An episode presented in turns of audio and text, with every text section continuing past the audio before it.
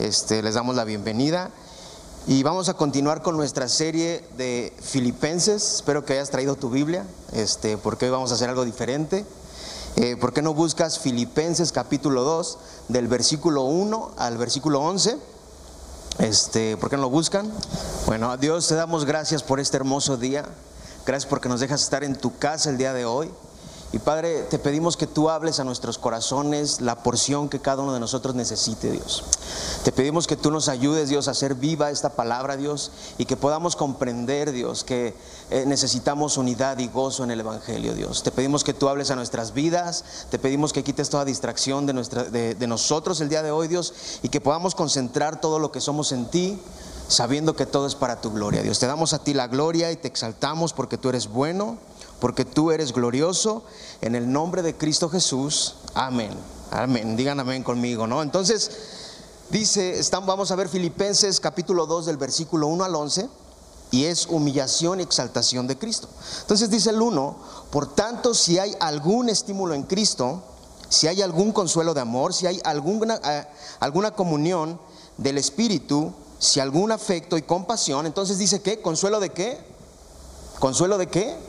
De amor, ¿no? El consuelo que tú y yo tenemos de parte de Dios en nuestras vidas nos ayuda y se pone a nuestro lado, ¿para qué crees? Para animarnos. ¿Alguien necesita ser animado? Para aconsejarnos, para exhortarnos. Eso es lo que nuestro Dios hace por nosotros, ¿no? La palabra consuelo está refiriendo a que el Señor se acerca a nosotros con ternura, para susurrarnos palabras de aliento y afabilidad al oído del creyente, tú y yo como creyentes. En nuestro Dios, gracias a Cristo, tú y yo tenemos un consuelo seguro que viene a través del Espíritu Santo. Tenemos un consuelo seguro. No dice Primera de Corintios 3:16, ustedes son templo de Dios, ¿no saben que ustedes son templo de Dios y que el Espíritu de Dios habita en ustedes?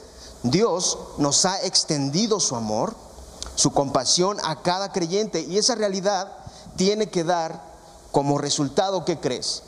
Unidad de sus hijos. Tenemos que tener unidad. Y conmigo, tenemos que tener unidad.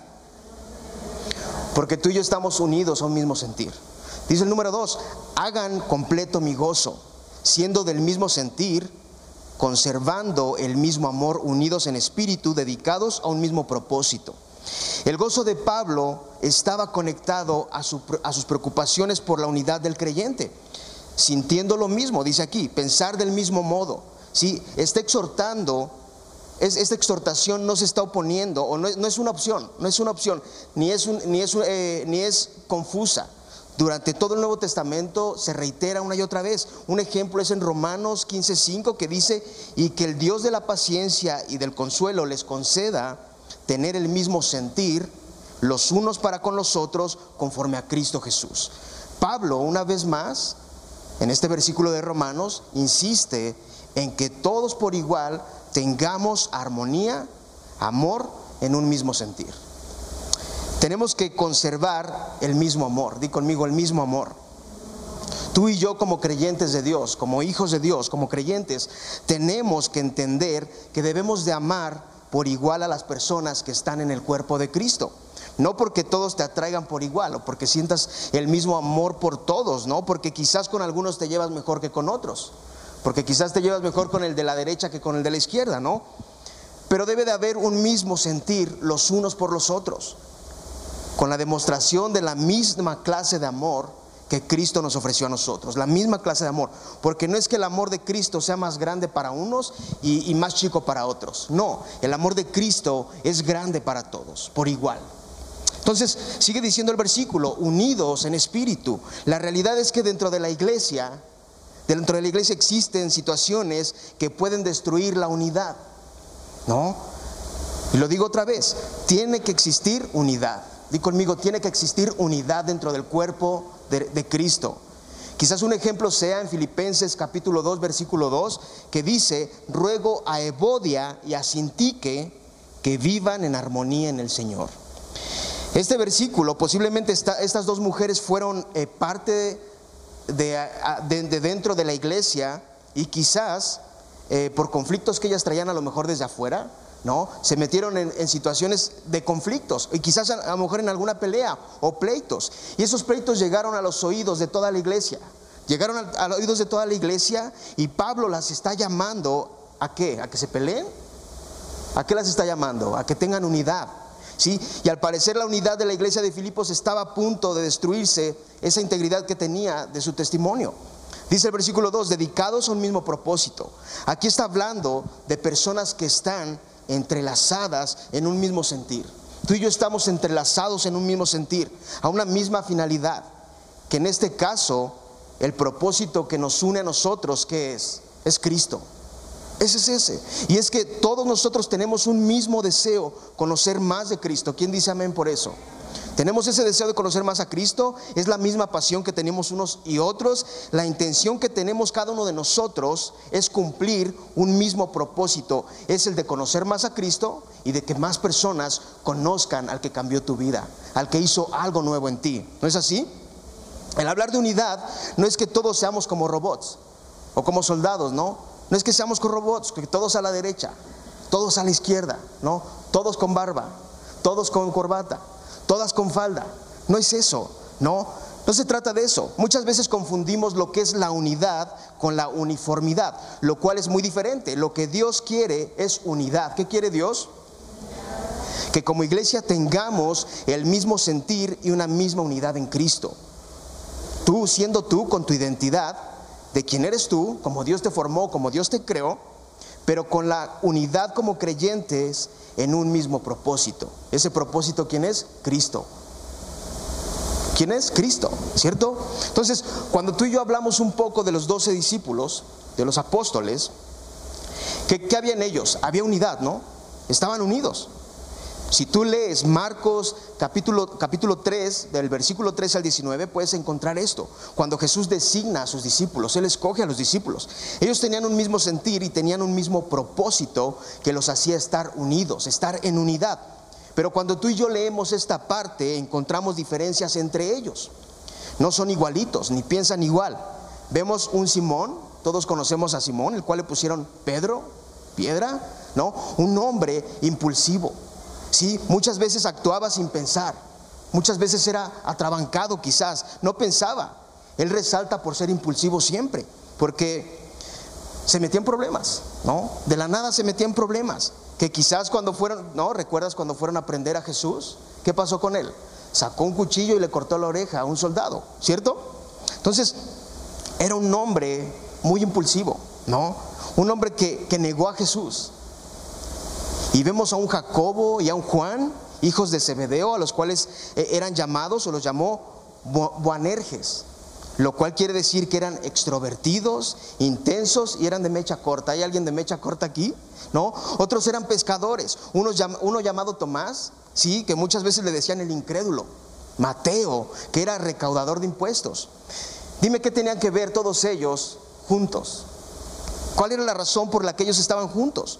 Unos eran pescadores, unos impulsivos, unos no creían, un Judas Iscariote que se desvió en el camino, ¿no?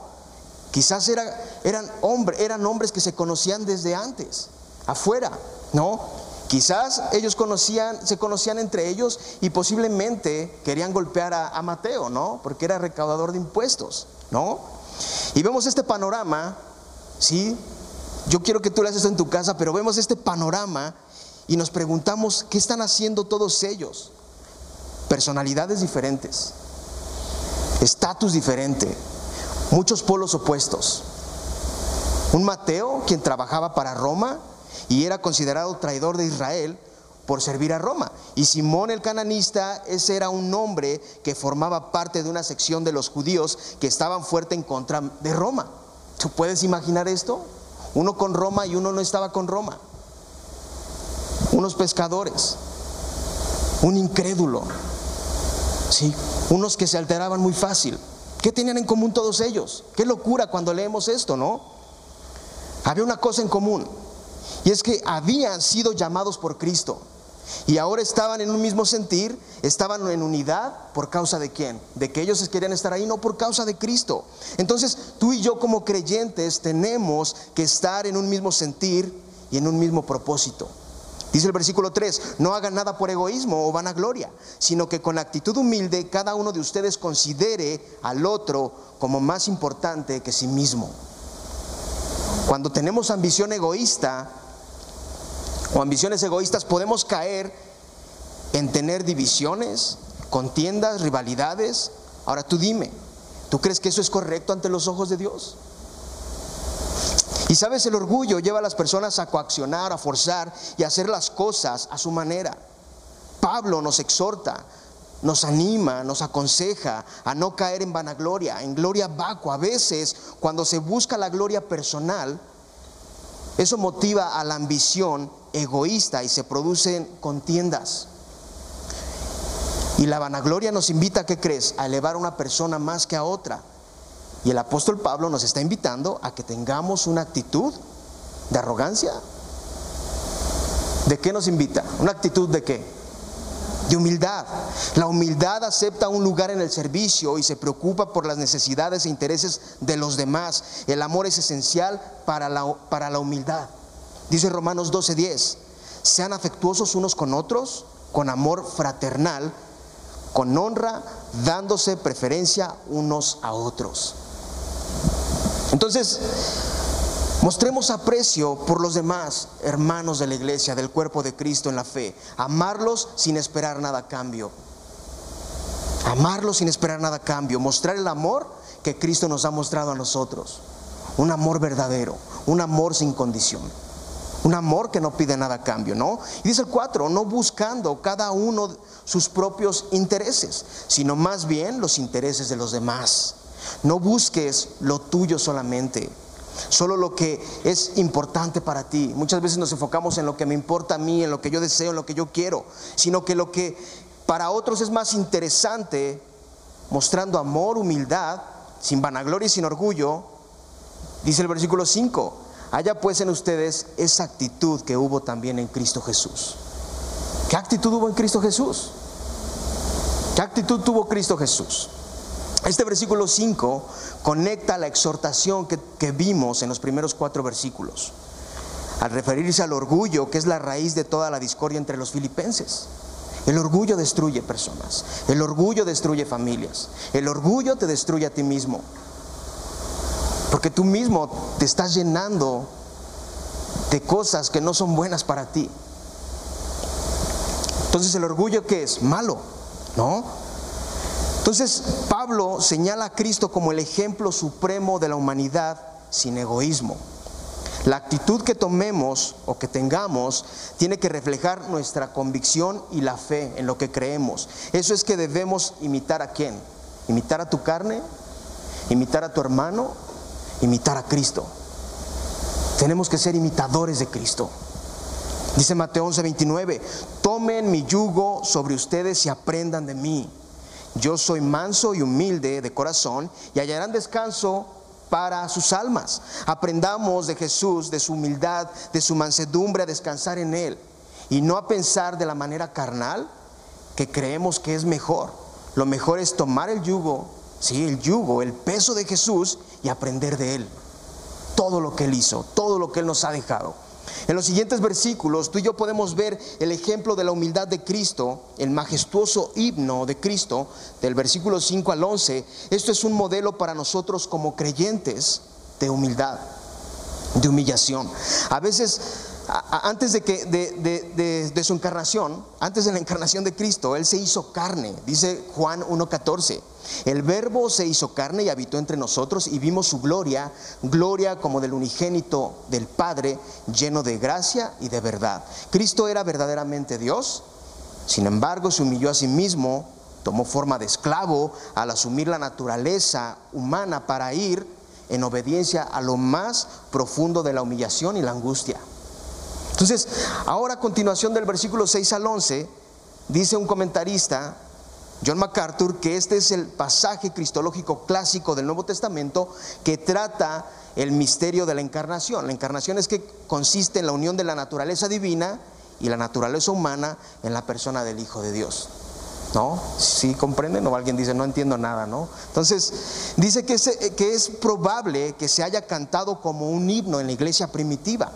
En la Biblia de la Reforma dice que este himno de Cristo se puede dividir en seis, en seis estrofas. Di conmigo seis estrofas. Las primeras tres estrofas, del versículo 6 al 8, celebra la humillación de Cristo. Mientras que las últimas tres estrofas, del 9 al 11, celebran su exaltación. Entonces, de pronto, existen canciones que podemos escuchar que están refiriéndose a estos versículos. ¿Sí?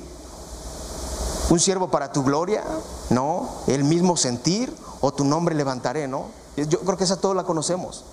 Tu nombre levantaré, me deleito al adorarte, ¿no? Yo cuando era niño la cantaba en la iglesia y ahora que veo esto digo, wow, o sea, ¿qué sentido tiene, no? Exaltando, exaltando a Cristo. Entonces, hay canciones que se reflejan cómo Cristo dejó su trono, se hizo humano y lo hizo, ¿por qué crees? Para la gloria del Padre. A veces decimos, lo hizo por mí. Sí lo hizo por mí, lo hizo por ti, pero lo hizo por la gloria del Padre. ¿no? Entonces, dice el 6, Ahora, estos versículos nos hablan de la impresionante humillación de Cristo y la exaltación de Cristo. Dice el versículo 6, el cual, aunque existía en forma de Dios, no consideró el ser igual a Dios como algo a que aferrarse. El hecho de que Jesús exista en forma de Dios implica que Él es divino, al igual que toma forma de siervo, esclavo. Siervo es ser esclavo. Él fue esclavo. Implica aceptar con humildad esa identidad de su encarnación. Entonces, este pasaje nos habla de la naturaleza divina que había en Cristo. Él pudiendo ser considerado igual a Dios, no, mientras vivió, no se aferró a ello, no se aferró a eso. Él se liberó de todo título, de toda posición para alcanzar el propósito al cual fue llamado. Él tenía un propósito. Jesús poseía algo ya deseable. Tenía privilegios, tenía honores, pero no los usó para su uso personal. Dice el 7, sino que se despojó a sí mismo, tomando forma de siervo, haciéndose semejante a los hombres. Entonces, ¿qué? Se despojó de sí mismo, se vació. Asimismo fue un acto de voluntario, de renuncia, y no implica que se quitara su divinidad o que intercambiara la deidad por la humanidad. No renunció a sus atributos divinos, él se humilló a sí mismo y tomó qué? Forma de qué? De siervo, forma de esclavo. Se privó de disfrutar la gloria como corresponde a su condición y a identidad divina. Jesús se sometió por completo para hacer la voluntad del Padre. Entonces, se hizo semejante que a los hombres. Cristo no solo fue Dios, Dios en cuerpo humano, sino que adoptó los atributos esenciales de un humano. ¿Qué hacía? ¿Cuáles son los atributos de un humano? Comía, bebía, tenía conocimientos, tenía valores, tenía hábitos, tenía habilidades, etcétera. ¿Sí? Y dice el 8, hallándose en forma de hombre, se humilló él mismo, haciéndose obediente hasta la muerte y muerte de cruz. Jesús cambió su enfoque celestial, el enfoque celestial que tenía, por un enfoque terrenal. Jesús se hizo todavía más humilde al abstenerse de derechos humanos normales y sujetarse a persecuciones, sufrimiento por causa de los incrédulos. Dice primera de Pedro 2:23, y quien cuando lo ultrajaban no respondía ultrajando, cuando padecía no amenazaba, sino que se encomendaba a aquel que juzgaba con justicia. Él pudo responder de la misma manera que lo trataban. Y no lo trataron muy bien, que digamos, ¿no? Lo blasfemaban, lo golpeaban. Él pudo haber hecho lo mismo, ¿no? Entonces no lo hizo. Se humilló por amor. Di conmigo, se humilló por amor para despojarnos de qué crees? Del pecado. ¿Cómo? Cargando toda la maldad que era necesaria para nosotros y sin embargo él aguantó humillaciones sin cuestionar nada. Él no se cuestionaba. Él no le decía, oye padre, ¿por qué a mí? ¿Por qué yo tengo que cargar? Porque yo no entiende. ¿Por qué yo tengo que cargar si güero no entiende? ¿Por qué lo tengo que hacer yo? Él no se cuestionaba, él tenía un enfoque en un sentir. ¿Y sabes cuál era? Librarnos de la maldad del pecado. Librarte a ti y a mí y a toda la humanidad de la maldad del pecado. Porque Él se hizo obediente hasta la muerte. Murió como delincuente en obediencia del plan de Dios para, para Él. Él murió como delincuente. Dice Hechos 2.23. Ese fue entregado por el plan determinado y el previo conocimiento de Dios. Ustedes lo clavaron en una cruz por manos de impios y lo mataron. Jesús sufrió el castigo más cruel y más humillante para darnos rescate de la maldad y que de toda la maldad que hay en nosotros. Y si esto a ti no te anima, yo no sé qué más te puede animar, ¿no? No sé qué esperes, pero esto debe de animarte, de saber que tú merecías pecado, tú merecías todo el pecado, y sin embargo Jesús lo cargó por amor a ti.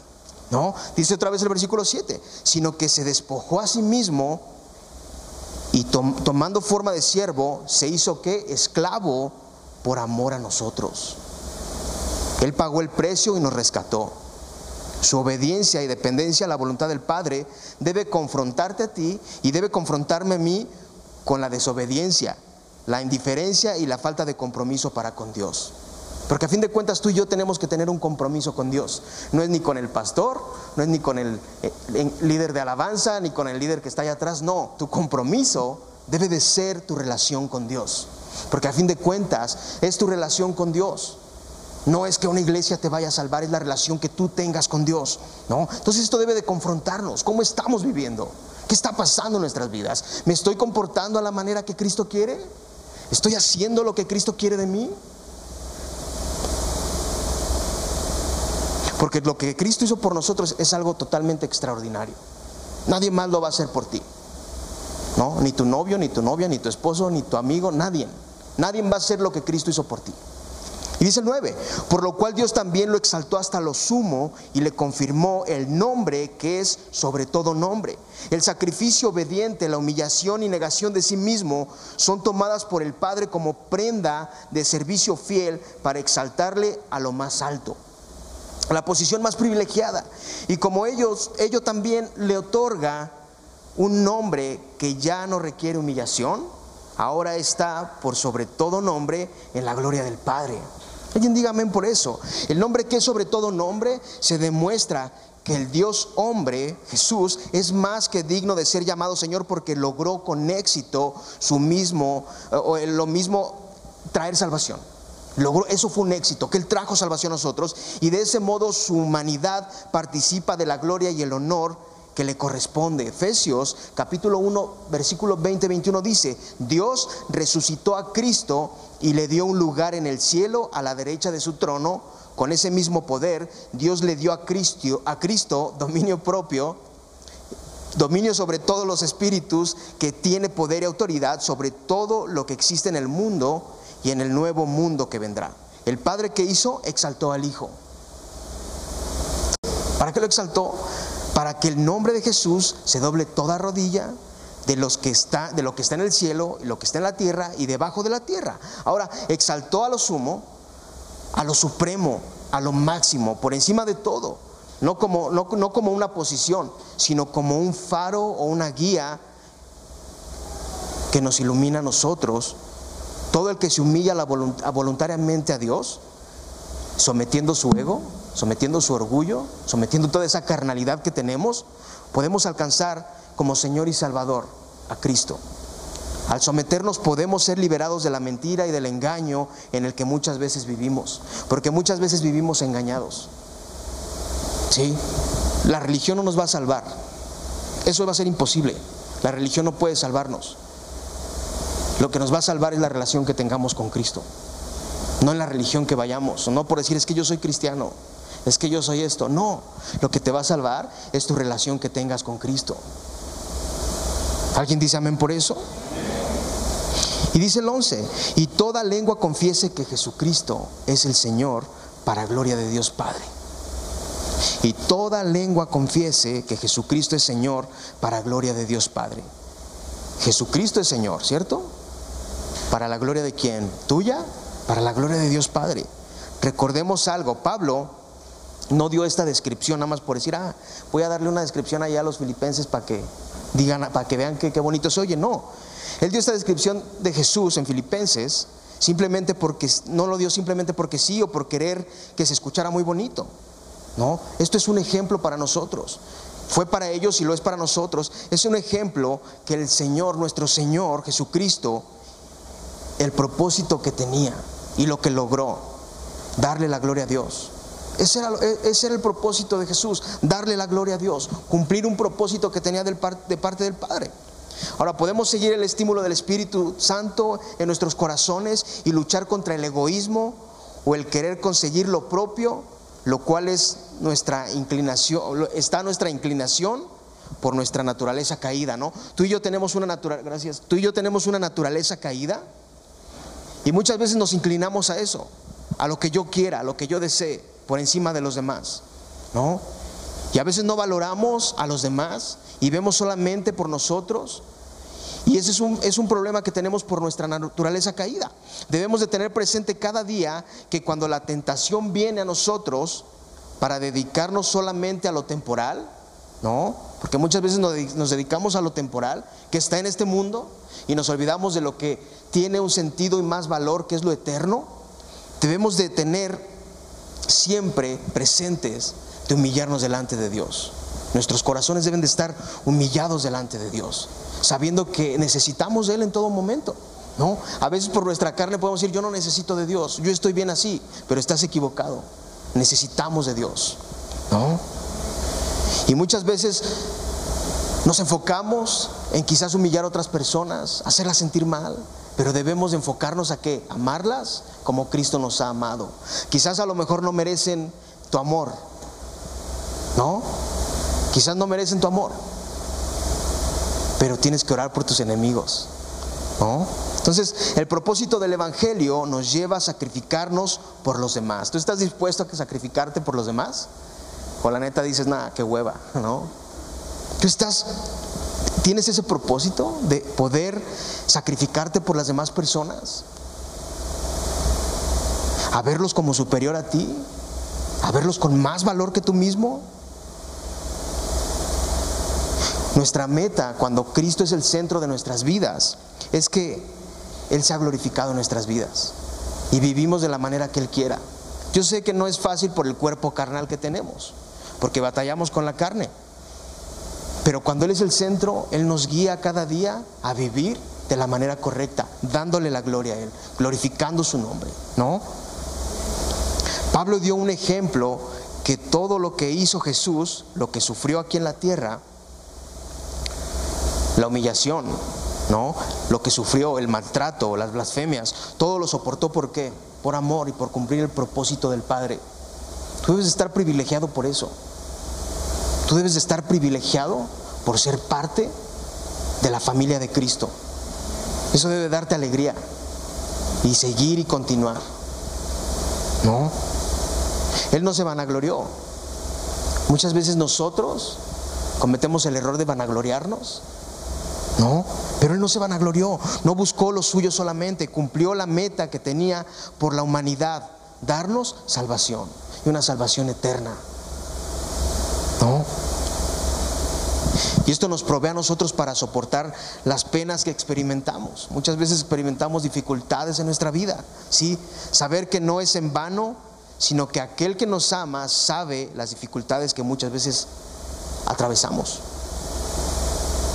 Y con esto podemos entender que las pruebas que muchas veces pasamos nos ayudan a comprender y a entender la unidad verdadera que tiene que tener el cristiano en tiempos, en tiempos difíciles. Entonces tú y yo tenemos que tener unidad, darle la gloria a Cristo, ¿no? En estos versículos somos exhortados, somos animados a estar unidos en humildad y conmigo humildad. Y a recordar el ejemplo de Cristo como Él fue humillado por causa de nosotros. Una vida de servicio y de sacrificio es una vida de gozo. Vas a decir, ¿cómo que es gozo? Sí es gozo. Experimentalo y vas a ver que sí es gozo, ¿no? Y podemos ver este gran ejemplo de Jesús, ¿no? Porque Él siendo el maestro, siendo el creador del universo, siendo el dueño de todo, se humilló, se sacrificó. No preguntó por qué. Yo por qué tengo que morir por Malena, ¿no? Yo por qué tengo que sufrir por por Damaris, ¿no? Yo por qué tengo que sufrir por por cada uno de nosotros. Él no preguntó, Él actuó, Él siguió, ¿no? Y los discípulos, aunque tenían conflictos y problemas, ¿sí? Quizás muchas veces a lo mejor tuvieron conflictos, pero sabían que estaban unidos a un mismo propósito. Cristo. ¿Para qué? Para glorificar al Padre. Entonces tú y yo debemos de vivir una vida de servicio, viviendo una vida entregada a los demás y viviendo una vida para la gloria de Dios Padre. Eso es lo que tú y yo tenemos que hacer. No dejar que el orgullo, la vanagloria, nos lleve por caminos equivocados y caminos que no nos van a resultar bien. A fin de cuentas vamos a llegar otra vez arrepentidos delante de Dios. Entonces el deseo de mi corazón ese día es que tú puedas vivir en humildad y que tú puedas seguir en unidad, amando este lugar. ¿Sí? Así como la semana pasada. Cada uno trajo algo y hubo una despensa para alguien.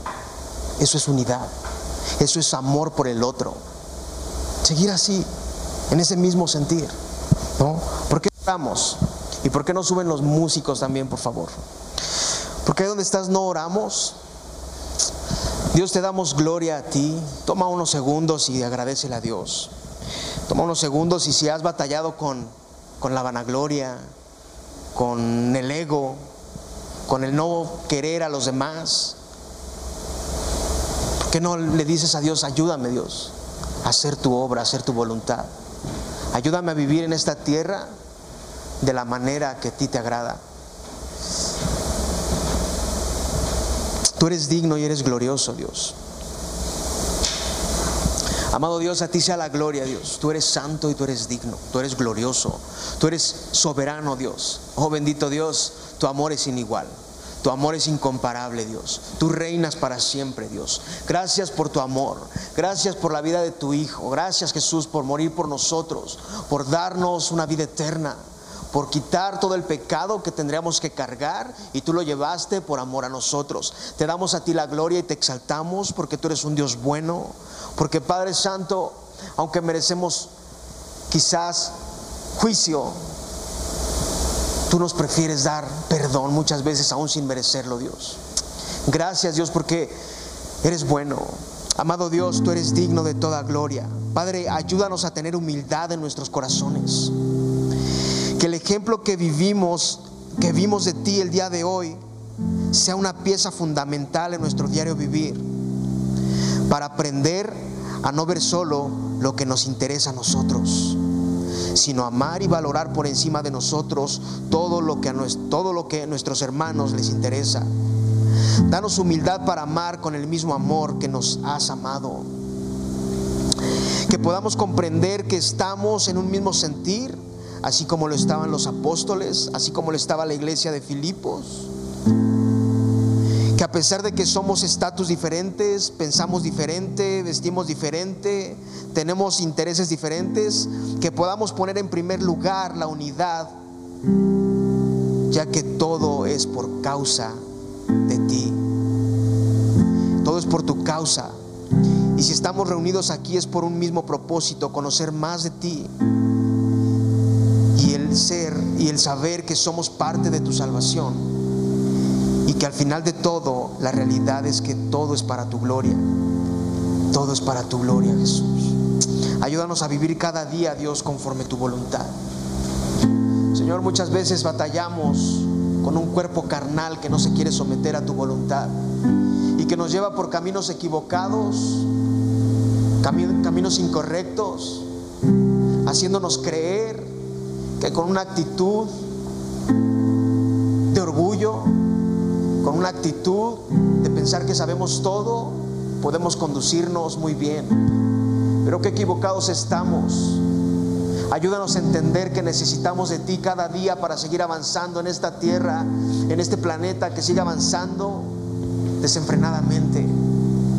Amado Dios, ayúdanos a comprender que las personas que están a nuestro lado son más importantes que nosotros mismos. Ayúdanos a ser una iglesia que te ame principalmente a ti, que valore el sacrificio que tú hiciste, que seamos una iglesia que esté unida a ti, Señor, principalmente y entender que aunque pensamos diferente, que aunque quizás no somos iguales, Estamos aquí por un mismo sentir. Darte gloria y darte honra por el sacrificio que hiciste. A ti sea la gloria, Dios. Te damos a ti la gloria en el nombre de Jesús. Amén.